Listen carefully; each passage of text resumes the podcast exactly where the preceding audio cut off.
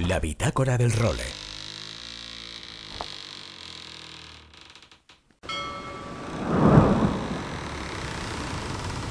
Bienvenidos a bordo del role. Una placentera travesía por los mares del podcast. Zarpamos ya en busca de las mejores historias del mar. A la caña, Nacho Gómez Zarzuela.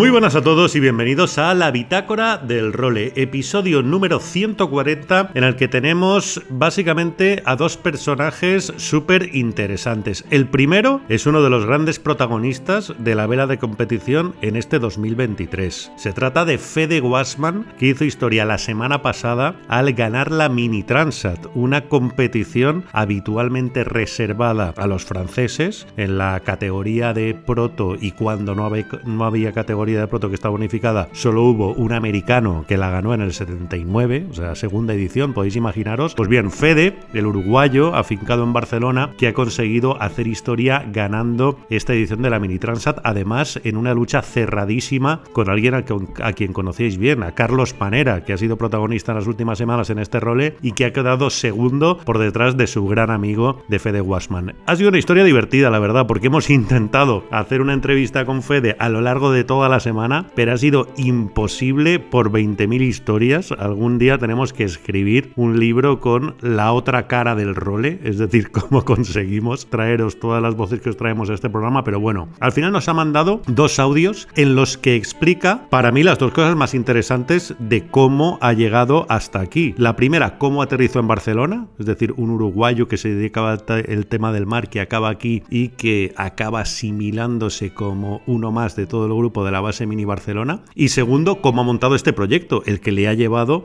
a hacer historia ganando la Mini Transa. Por lo tanto, enseguida lo escuchamos. Y hoy también vamos a tener de nuevo a un personaje que, jolín, se ha convertido en la gran referencia del mundo de la náutica en redes sociales, como se trata de Paula Gonzalvo, Allende los Mares. Ya os contamos su historia el año pasado en una de las primeras bitácoras que hicimos, y ahora vuelve a estar de actualidad porque, entre otras cosas, ha hecho una travesía de 9.000 millas por los mares del sur. Por lo tanto, hemos vuelto a hablar con ella, le hemos hecho una entrevista para ver cómo le iba todo, y enseguida la escuchamos que también tienen muchísimas cosas que contarnos. Y en lo que se refiere a la actualidad, pues esta semana hemos tenido una nueva medalla de bronce para el equipo olímpico español. En este caso ha sido en el Europeo de 49er FX por parte de una de las mejores navegantes de la historia de nuestra vela, como ha sido Tamara Echegoyen, que con su inseparable Paula Barceló han logrado la medalla de bronce en un europeo muy muy complicado. Y tan complicado fue que unos de los grandes aspirantes que tenemos a medalla en los próximos juegos, como son Diego Botín y Flotritel,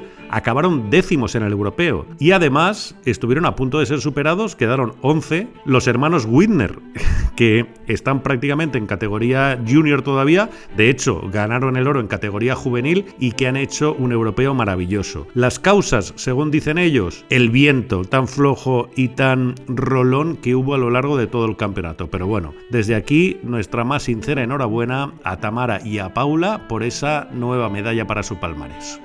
Y la principal regata que sigue en competición en estos momentos es la Transat Jacques Vabre, donde tenemos, bueno, muchísimas cosas que contaros. La primera es que el mejor español de los dos que tenemos están Pablo Santurde e Iker Martínez compitiendo. Pablo Santurde que va segundo con Alberto Bona en la clase Class 40. Están a tan solo 8 millas del líder, que es Ambrosio Becario, además el antiguo ganador antes de Fede Wasman de la Mini Transat, y les quedan unas 1300 millas para llegar. Los que sí que han acabado ya son los Ultim, en los que ha ganado el Bank Popular de Hermel Leclerc y Seb José, y el segundo ha sido el SVR Lazartic de François Gabart y Tom Lapers. El tercero, que ha sido el Emoca de Charles Caudrelier, ha llegado a casi dos días de los primeros, por lo tanto ha habido, bueno, competición ahí con cositas y conclusiones muy interesantes. Y en los IMOCA, donde tenemos a nuestro gran Iker Martínez, Iker y Sebastián Simón, que han tenido problemas en la mayor, en el último parte de posiciones iban 19 de 40 clasificados ha habido 6 abandonos y Iker y Sebastián Simón que navegaban solo con el Tormentín. A ver si les da tiempo a hacer algún apaño en la mayor antes de finalizar esta etapa. Y una historia curiosa en cabeza, y es que después de pasar prácticamente 12 días en el mar, los dos primeros clasificados están codiseñados por un tipo que se llama Antoine Koch, que es un crack, y que además va navegando a bordo del tercero clasificado en estos momentos, que es el For the Planet, va con Sam Goodchild. Y los dos primeros barcos, ya digo, codiseñados por él, son el For People y el Paprec Arkea. Por lo tanto, vaya Transat Just Brab que le está saliendo al bueno de Antoine Cook. Y también tenemos actualidad en Gran Canaria, ya sabéis, con la Star Sailors League, ese mundial en el que se imitan todos los comportamientos, vestimentas, etcétera, del fútbol. Que bueno, está levantando algunas opiniones divergentes, pero a mí la verdad es que me gusta, Jolín, me resulta bastante curioso y bastante interesante. Están ahora en 16 avos de final y España, debido a que es una de las mejores colocadas en el ranking, no va a entrar a competir hasta los cuartos de final a final de este mes de noviembre. Ya os lo contaremos con más calma. Y la sección del windsurf de nuestro Luis Fabos, que esta bitácora viene súper completita. Primero por la victoria en el Mundial de Slalom de Blanca Alabau, su segundo oro en este Mundial, y porque Luderitz, el espectacular canal donde se baten todos los récords de velocidad en el windsurf, ya está activo. Por lo tanto, enseguida nos traerá Luis toda la última hora. Pues con todos estos contenidos y recordándoos que os podéis poner en contacto con nosotros a través de nachogomez.elrole.com o por el WhatsApp a través del 613-070727, arrancamos ya la edición número 140 de la Bitácora del Role. La Bitácora del Role. Bueno, pues como decía en la introducción, hoy os traemos las reflexiones de Fede Wasman, ¿no? Quizá el gran protagonista de la vela de competición en este 2023 por esa histórica victoria que acaba de conseguir en la Mini Transat desbancando a todos los astros franceses. Pues bien, hemos intentado entrevistarlo a lo largo de toda la semana, pero entre peripecias que han vivido por allí, cambios de horario, a seis horas de diferencia, al final ha sido imposible concretar ese momento en el que coincidiéramos para la entrevista, pero sí que Fede, súper amable, nos ha mandado dos audios con las dos grandes dudas que tenía yo y que quería que nos contase a todos los oyentes del role. La primera es cómo aterrizó en Barcelona, o sea, cómo decide marcharse de Uruguay, aterrizar en tierras catalanes y cómo se integra en la base Mini Barcelona. Vamos a escucharlo. Bueno, hola Nacho. Bueno, primero, ¿cómo llego a Barcelona? Soy ingeniero, mecánico industrial. Y me llamaron para un amigo que, que estaba de capitán de un Swan para que vaya a hacer temporada ahí. Y no era mi idea, mi idea era este, en Uruguay trabajar un poco de ingeniero y seguir navegando. Yo siempre competí en Snipe y tal, era mi idea. Pero bueno, cuando llego ahí me doy cuenta que el trabajo que había era un trabajo ingenieril, que había mucha hidráulica en el barco, eléctrica, hasta neumática, había de todo, que era un son muy grande, un 80 pies. De hecho, el, armador se motivó a comprar un 90 pies y, fuimos creciendo todos juntos en el proyecto, entonces al final yo asumía cada vez más responsabilidad y me, bueno, me terminé quedando en Barcelona. Como digo, con los minis, hay un chico que se llama José Gritti, es un argentino que, que él también llegó a Barcelona trabajando un poco en ese mundillo. Compró un mini, se motivó, conoció a Ana Corbela, conoció toda la, base y dijo yo me voy a comprar un Mini. Fue a la largada de la Mini 2017, habló con Guille Gañardo, que tenía el barco de, Rubén, Rubén Castells. Rubén hizo la, la Transat, después la hizo Guille con ese barco, es el 657, es un poco 2. Y después la volvió a hacer Guille Gañardo una vez más. Guille Gañardo hizo la 17 y la 19. Y cuando tocaba para la 21, bueno, era José que la tenía que hacer con ese barco, que lo tenía en ese momento. José Gritti, este amigo que te digo en argentino. Y yo lo ayudaba mucho, me motivé, yo no conocía los minis, realmente no, no, no, no existe nada de esa información de lo que pasa en el mundo oceánico en Uruguay. Hay muy poca información. Hoy en día hay mucho más, yo creo que mi proyecto en 2021 ayudó mucho a difundir y de hecho hay un argentino corriendo básicamente por eso este año y bueno, más que nada lo que pasó este año sin duda ha, explotado. Entonces lo ayudé, lo ayudé un montón a, José, al punto que, que, le armaba el barco para las regatas y José es muy buen navegante, pero no le interesaba la verdad la competencia, él este, es un, así de buen navegante, lo es de cocinero también y él disfruta de, ha hecho muchos cruces, también en solitario los ha hecho, pero no, no disfrutaba de esa parte. Sí que es también buen competidor, compite, es buen regatista, pero así cuando ya pasan tres días y estás básicamente pasando mal, en un momento dado me dijo, Fede, esto es para vos, esto es armado para ti. Entonces vinieron un montón de franceses a ver el, el Pogo 2, el 657, y me dijo, Fede, mira que lo voy a vender, para mí te la tienes que quedar tú, que, que me da un poco de cosa vendérselo a los franceses. Y finalmente me dijo, mira, ¿sabes qué? Coge el barco y ya me lo pagarás. Y bueno, y ahí me quedé con el 657, un poco dos, y empecé a hacer la primera regata, las primeras regatas. ya la primera regata me fue muy bien, quedé segundo. Este, corrimos a, Palamos, se había suspendido ir hasta cruzar el Golfo de, León, había mucha, mucha ola, entonces la pararon en Palamos y, y nos fue muy bien. Fui, fue en dobles con un amigo, fui. Y ya me motivé, me motivé increíblemente y me, sabía un gusto muy a poco, sabiendo que existían los Pogo 3 y, estaban resurgiendo ahí los, empezando a, explotar los Maxi, que son esos barcos de prueba redonda, diseño de David Razón, como el, como el que yo corrí ahora. Eh, me sabía muy a poco destinar tanto tiempo de mi vida, porque sabía que el proyecto me requería tanto tiempo y tanto dinero en un barco que no era tan competitivo como el Pogo 2. Entonces empecé a buscar un Pogo 3,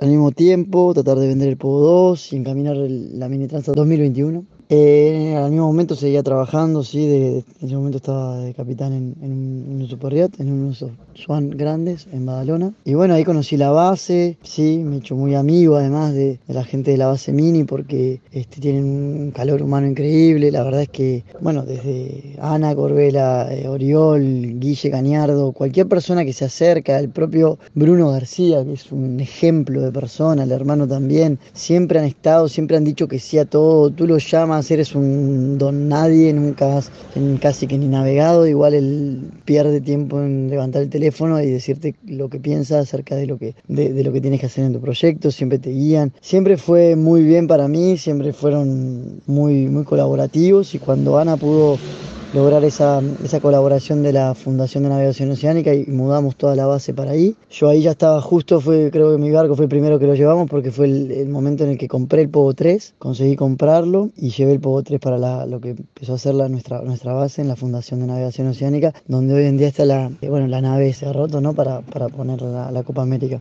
Pero toda esa gestión de, de, mucho de labor, este, bueno, sí, llevada a cabo por Ana, este, es a puro pulmón, ¿no? junto con Oriol. Ana Corbel estoy hablando y, y Oriol Puyol. Y yo siempre estuve tratando de dar una mano en todo lo que podía. Muy contento de participar también de la base mini porque eh, estos proyectos estás solo y sentirte parte de algo, parte de alguien, o sea, que puedas trabajar en conjunto con, con ellos. Y bueno, ni que hablar, la, para mí, como navegante de haber siempre competido, tener un, un, lugar físico, nosotros podíamos, de momento, por momentos podíamos meter dentro de la nave el, el barco con mástil entero y hacer reparaciones cortas, sacar, eh, era una facilidad increíble y el propio que estaba trabajando en la nave también para preparar su Vendée Globe y, y, no había ningún problema, era, siempre era todo bien, era todo compartir herramientas, compartir ayudas de trabajo, estaban en ese momento construyendo también el barco que hizo la Fundación de Navegación Oceánica, el Mini Transat, y, también yo ayudaba un montón, este, ellos también te ayudan, la verdad que era toda una colaboración en, conjunto que, bueno, yo siempre estuve disponible para lo que necesitaran y ellos para mí, entonces yo me siento sin duda barcelonés, me siento parte Parlem una miqueta catalán, no, no soy muy, muy bueno en el catalán, pero bueno, le he dedicado mi tiempo, sí. Y ese es mi vínculo básicamente con, con la base mini, como aterricé a Barcelona. Estoy orgulloso, estoy contento, de hecho yo siento que este mérito lo tenemos este, juntos. Se lo dije a Ana, fue lo primero que hice al llegar, llamarlos y comunicarlo a Ana Oriol, decirle que lo disfrutemos juntos porque sin duda lo, lo alcanzamos juntos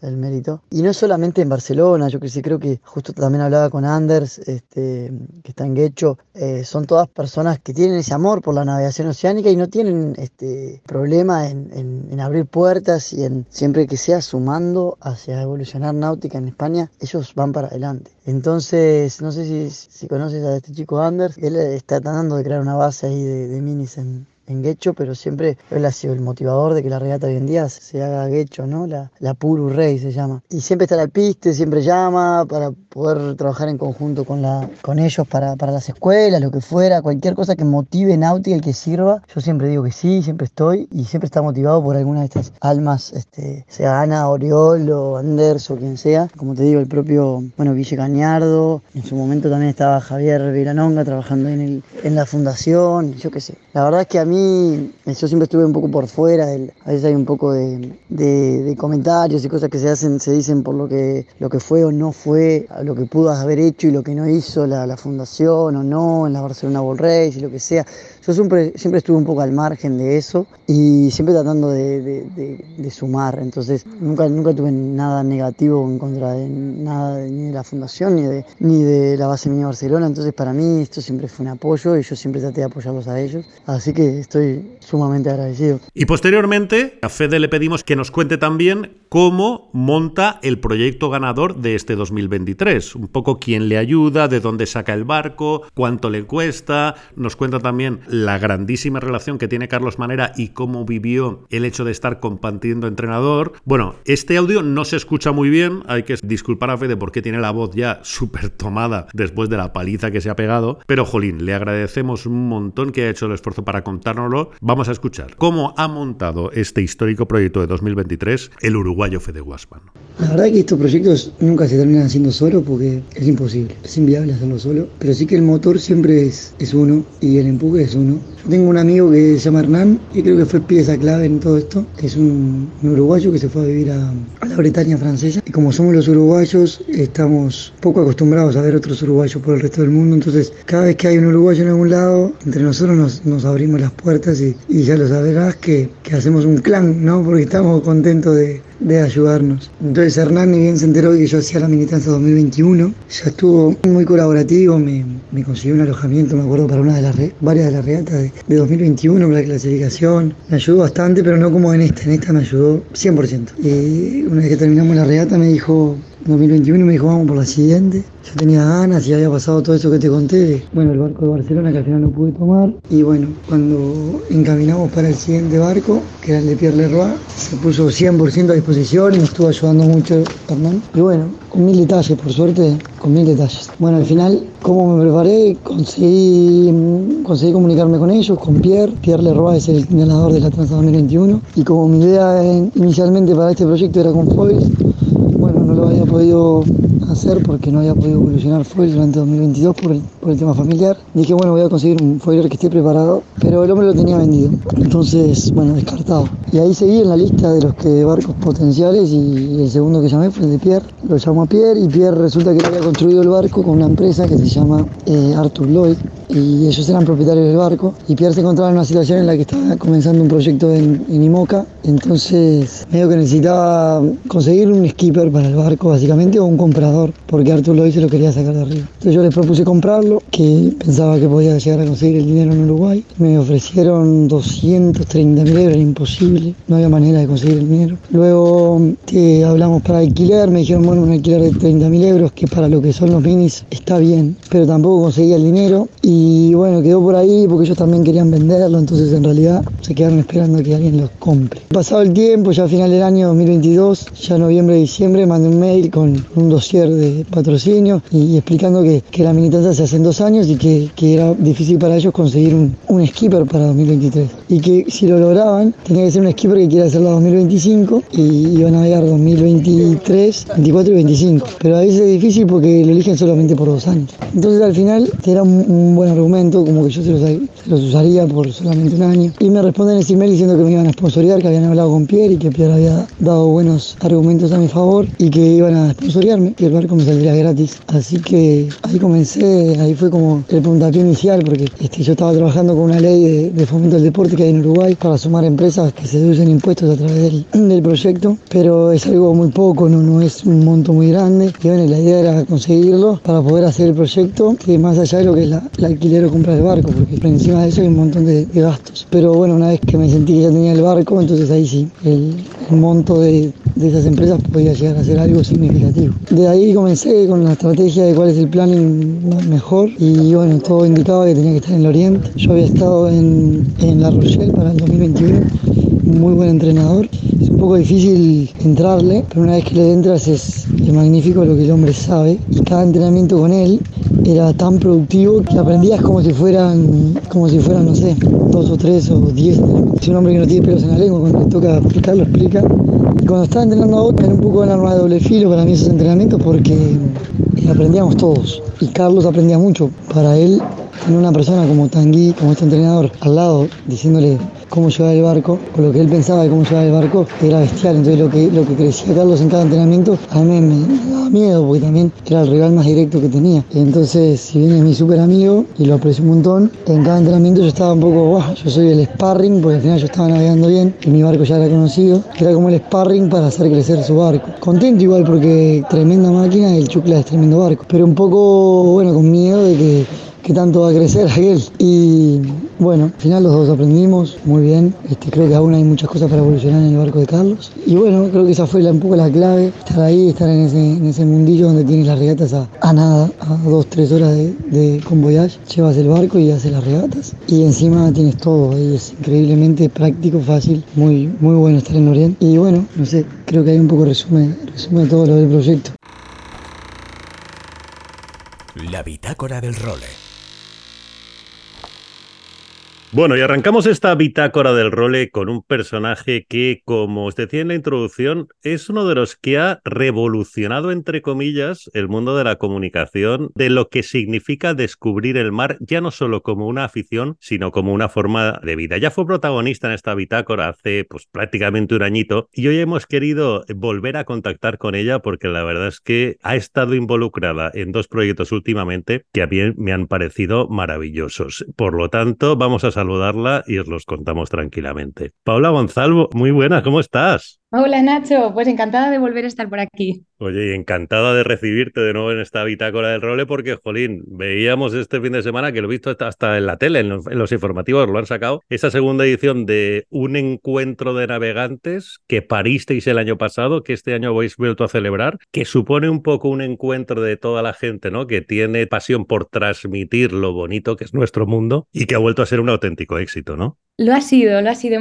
nos hemos juntado más de 250 navegantes, sobre todo, bueno, nos hemos juntado en tierra. Era un evento de mar en tierra y nos hemos juntado pues para conocernos, desvirtualizarnos y hablar de, vela recreativa, de navegación oceánica y costera a, un nivel muy de estilo de vida, de vida a bordo. Qué bien. Oye, ¿y qué tipo de charlas o de, bueno, de actividades realizáis en estos encuentros? Porque al final es un fin de semana, este año ha sido en La Rápita, creo que lo habéis organizado, ¿no? En La Rápita, sí, en Tarragona y lo hemos dividido en dos jornadas. El año pasado fue una y a la gente se le quedó corto. Así que este año hemos propuesto tanto charlas como talleres y ha sido, bueno, han gustado mucho las dos cosas. Tratábamos tanto meteo y luego navegación en solitario, navegación en familia, grandes travesías como Vuelta al Mundo o incluso también Barco Stop, personas que no tienen barco propio y eh, embarcan en otros barcos para navegar o aprender a navegar. Bueno, que fue un poquito como empezaste tú, ¿no? Nos contabas en la última entrevista.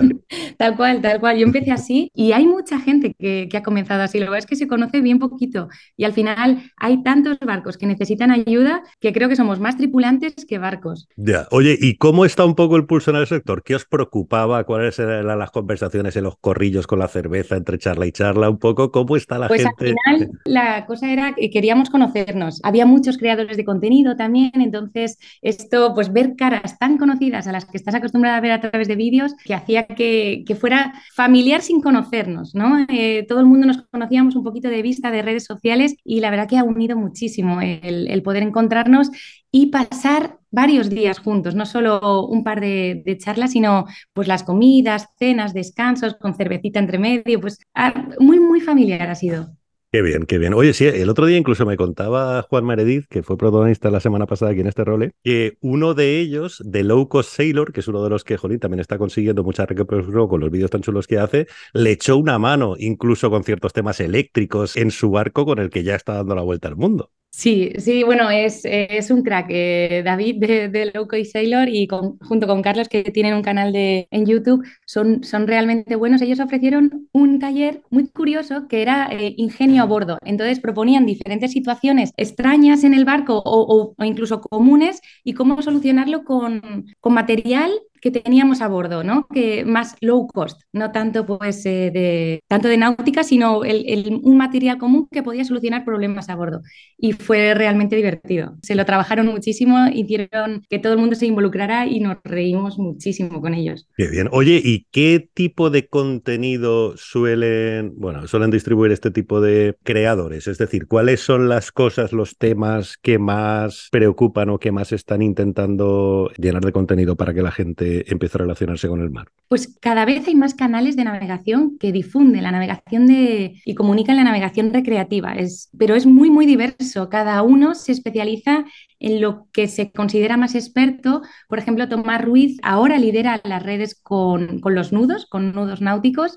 También aparte de navegación en solitario. Luego, por ejemplo, el velero Forquilla es eh, navegación en familia, cómo navegar con un bebé a bordo. Luego, pues hay gente como eh, Amaya y Cintia de Ni Tierra de Mujeres que hablan sobre el barco stop ligado al futuro laboral náutico. ¿Cómo puedes hacer de, un viaje al final una profesión? Van, van contando un poco su experiencia. Qué bien. Oye, ¿y cómo llevas Allende los mares? Porque otro de los temas que quería hablar contigo es la última batallita en la que te has metido. Bueno, batallita. O sea, yo, vamos, me, me, pongo de pie y me quito el sombrero porque creo que tu última travesía han sido, no sé si han sido 9.000 millas navegando por el sur. Sí, hemos estado, la verdad que ha sido, para mí también me sorprende, ¿eh, Nacho. Eh, hemos estado en el, en el, Océano Pacífico Sur, ahora en, en el verano eh, del hemisferio norte, pero era allí el invierno. Sí. Y hemos estado navegando desde finales de junio hasta finales de septiembre, desde Ecuador, del país de Ecuador, pasando por la Polinesia francesa y luego hemos vuelto, a, vuelto digo porque longitud, hemos ido casi hacia el este, la misma longitud, hasta Ushuaia. Madre y hemos hecho, sobre todo lo más complicado ha sido los mares del sur, eh, latitud 40, latitud 50 sur, en pleno invierno, porque las borrascas estaban más al norte y bueno, ha sido muy desafiante y a la vez mm, a mí me ha sorprendido lo, lo que me ha gustado, lo mucho que me ha gustado este tipo de navegaciones. ¿Por qué? ¿Qué te ha aportado esos tres pues meses de navegación mm, extrema? Porque al final es navegación prácticamente extrema. Sí, ha sido muy extrema y, y yo creo que lo que más me ha gustado ha sido darme cuenta de que esto me iba, porque yo eh, desde casa, cuando lo, cuando lo pensaba, decía, ah, claro, qué bien, que, bueno, sonaba muy bien, ¿no? Eh, vamos a ir a los mares del sur, tal, y pues lo miraba desde, desde fuera y me parecía interesante. Cuando se fue acercando la fecha, que ya estábamos en la Polinesia y ya nos estábamos enfrentando a tomar decisiones importantes, ahí Empecé a asustarme, empecé a asustarme porque veía la meteo y yo no veía ventana por ningún lado. y claro, yo decía, ¿cómo vamos a hacer? Porque nos enfrentábamos a 30 días, ya en la última etapa del viaje, ¿no? 30 días en los que confías en la meteo los primeros cuatro. Luego ya no sabes, ¿no? Entonces, sobre todo sabes que te, sabes lo que te vas a encontrar, pero no sabes muy bien cómo y ni con qué intensidad. ¿no? Entonces, sabes que vas a encontrar borrascas que te van a pasar por encima, porque nosotros vamos con un velero de 68 pies, unos 20 metros, 21 metros, en el que, claro, vamos a, una velocidad de entre 7 y 9 nudos, más o menos. Entonces, claro, obviamente nos pasan por encima las borrascas. Entonces, la estrategia estaba en, si las ves venir, que las veíamos venir gracias a, la meteo, ¿no? que, que nos podíamos descargar diariamente, pues al verlas venir, prepararnos al máximo para poderlas navegar de la mejor manera posible. Y eso hizo que, que, fuera muy, muy interesante eh, la estrategia de navegación. Eh, yo disfruté realmente muchísimo de, cada día decidir cómo hacer, qué hacer, qué no hacer también y, y rumbo a seguir con toda la tecnología porque mm, nosotros hemos, eh, la primera etapa la hicimos con sextante, eh, con los vientos alisios. Y claro, fue un contraste muy grande de hacer los alisios con sextante y luego pues con ya la última etapa de borrascas con toda la tecnología a bordo. Ha sido realmente interesante desde el punto de vista de, la navegación y la estrategia. Qué bonito. ¿Y cómo te preparas para que una, porque claro, los veleros deportivos, ¿no? Los de regata que estamos acostumbrados, corren, lo comentabas tú antes, ¿no? Corren las, las borrascas porque pueden ir a su velocidad. En vuestro caso, yendo a 7-8 nudos, evidentemente, te preparas para que un ciclón te pase por encima. ¿Qué tipo de protocolos o cómo os preparabais para poder navegar o capear una tormenta de este tipo a bordo de una borrasca así? Claro, yo eh, he comentado lo de la velocidad porque entiendo que este tipo de travesías normalmente cuando se hablan, se hablan desde el punto de vista de un regatista que, que, elige ir con una borrasca, ¿no? Entonces, nosotros lo que intentábamos era, bueno, va a venir. y entonces la estrategia que nosotros usábamos era entender perfectamente de dónde venían viendo y sobre todo hola en el momento, en el punto donde nosotros estábamos.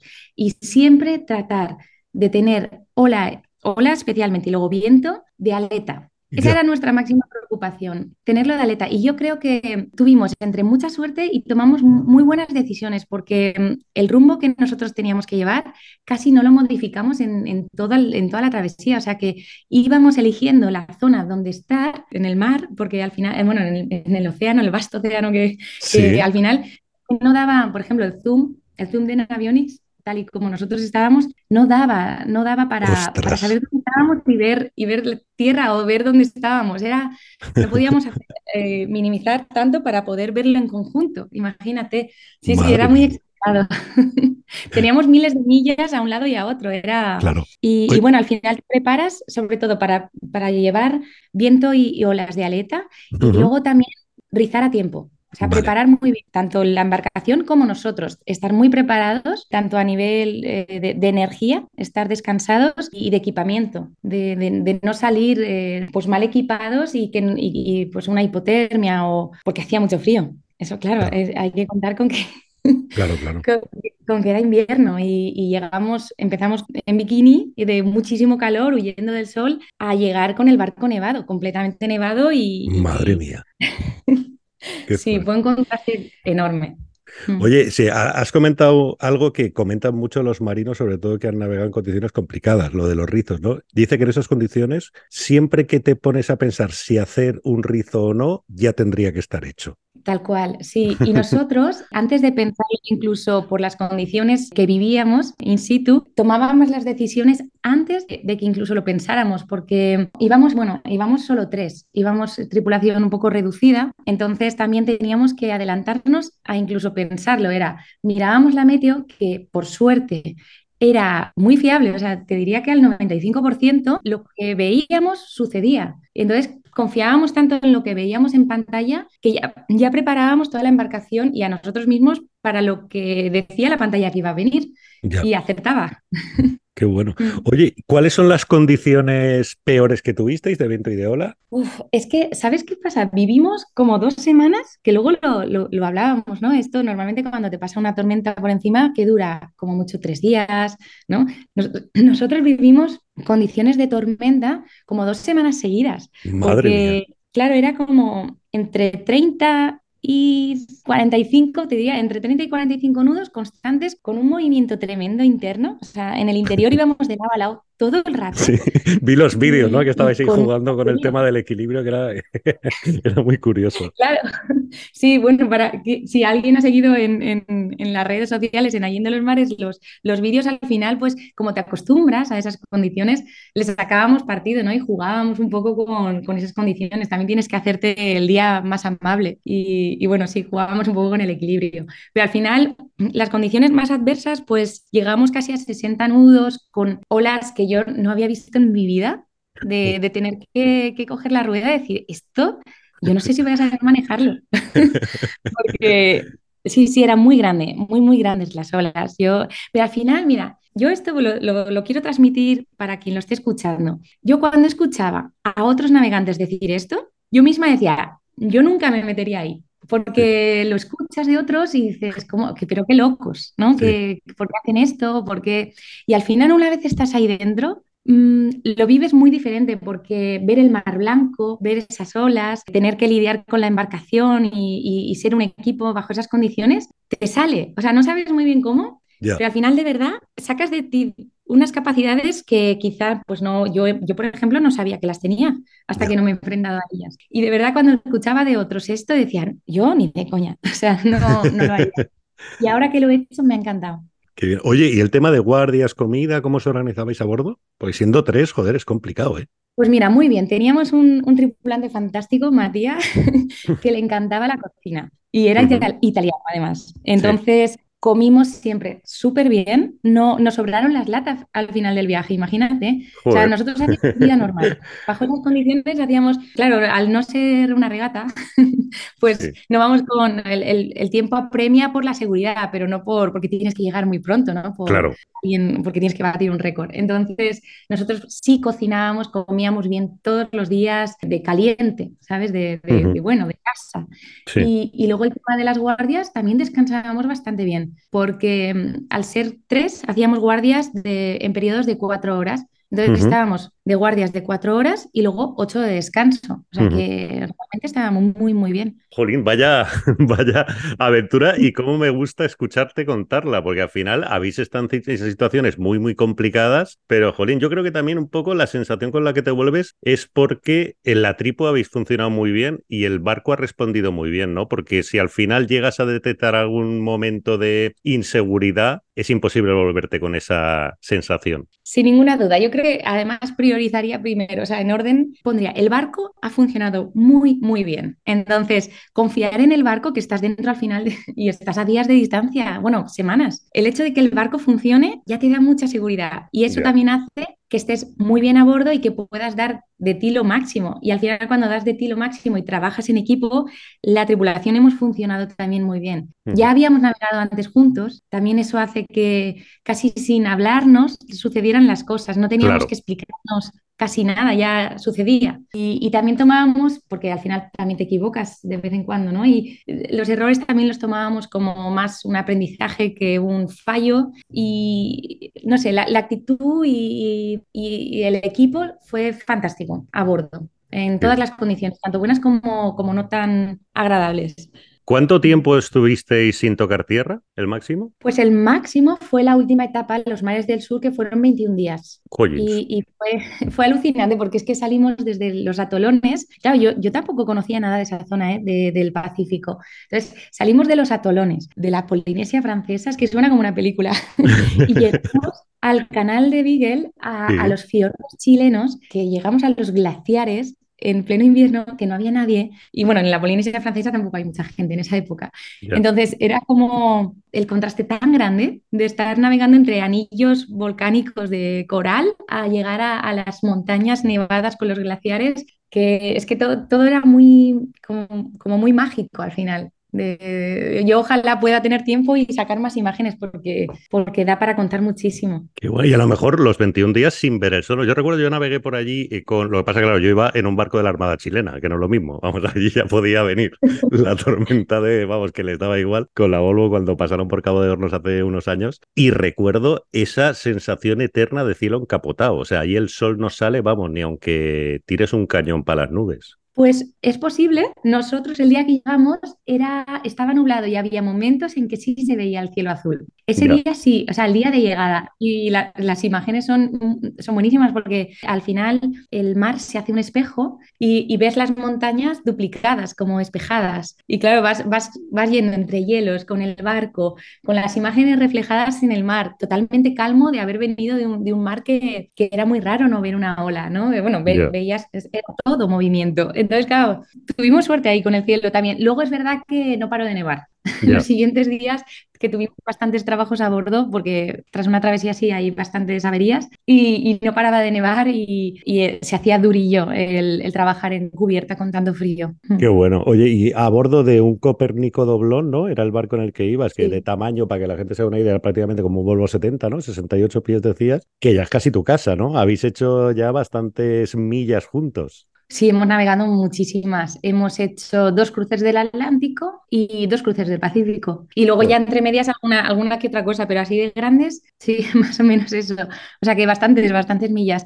Lo que pasa es que he visto evolucionar ese barco, ¿eh? No, eh, este barco cuando yo embarqué la primera vez, que era como, no sé, cuatro años o cinco años, era un barco que se estaba preparando para una posible vuelta al mundo. Y ahora que he vuelto a embarcar, es un, es un barco oceánico que tiene de todo.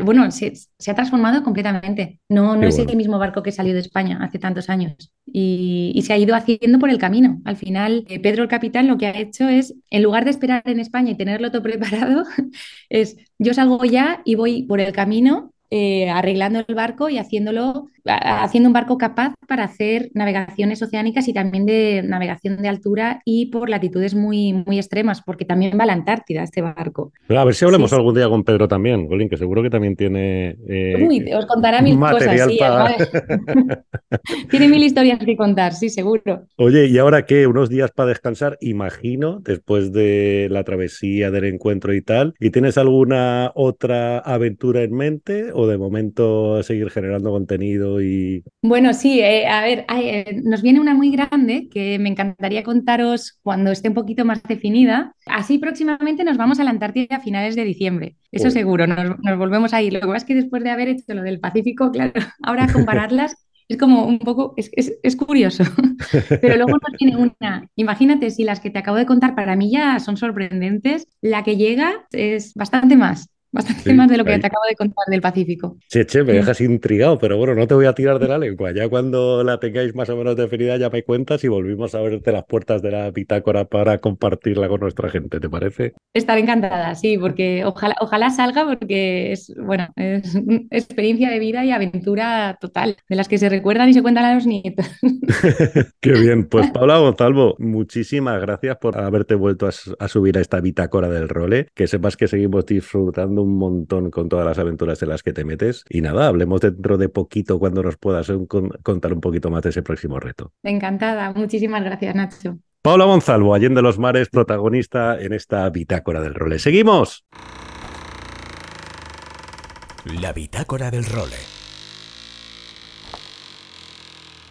Aloha Nacho y amigos de El Role, aquí estamos una semanita más para traeros esa actualidad windsurfera, esta vez totalmente de agua plana, porque tenemos noticia bomba y una de las noticias importantes de años, Blanca Labau, Slalom World Champion por fin en aguas de Miura, un nombre muy, muy taurino, pero no estaba aquí cerca, estaba en Japón, con el monte Fuji a sus espaldas, después de quedar segunda en este evento, se proclama campeona del mundo femenina de slalom. Bravo, bravo, bravo, Blanca. Muy bien. Hemos hablado con ella, hemos intercambiado algunos WhatsApps. No nos ha podido mandar un audio, pero no tardará en enviarlo porque esperamos recibir esas palabras suyas. Ha salido ya en, medios a nivel nacional de tele y demás. Pero para nosotros lo importante es tenerla aquí en medios especializados como el Role. Y la verdad es que Blanca, muy bien. Todo muy ajustado, porque al final estaba todo en un pañuelo, tanto en chicos como en chicas. Pero Blanca regateó con muchísima cabeza, muy rápida y la verdad es que muy bien, muy bien, enhorabuena. En chicos ha estado muy apretado también, pero además hemos tenido muchísima polémica porque aunque al final Mateo y Aquino se ha llevado el título mundial, enhorabuena Mateo, sabemos todos que es un máquina, yo he estado navegando contigo en Tenerife, un tío muy majo además, y ahí que pasó que Johan Soe nos encontramos con que tuvo un problema de medición, eh, los jueces se tuvieron que meter porque la vela tenía unos centímetros de diferencia sobre lo que tenía que dar en las especificaciones de serie, contar que hay una serie de material que tiene que estar sellado y en esas especificaciones no coincidían con lo que tenía que coincidir. Entonces, con ese, debido a ese problema de medición, ha sido descalificado de este evento y ha pasado a una treceada posición. El chaval, claro, muy afectado también porque es una cosa que, siendo puristas, PWA tenía razón, hay unas reglas de medición que hay que cumplir, pero no se sabe cómo hasta este último momento no había habido esa protesta de medición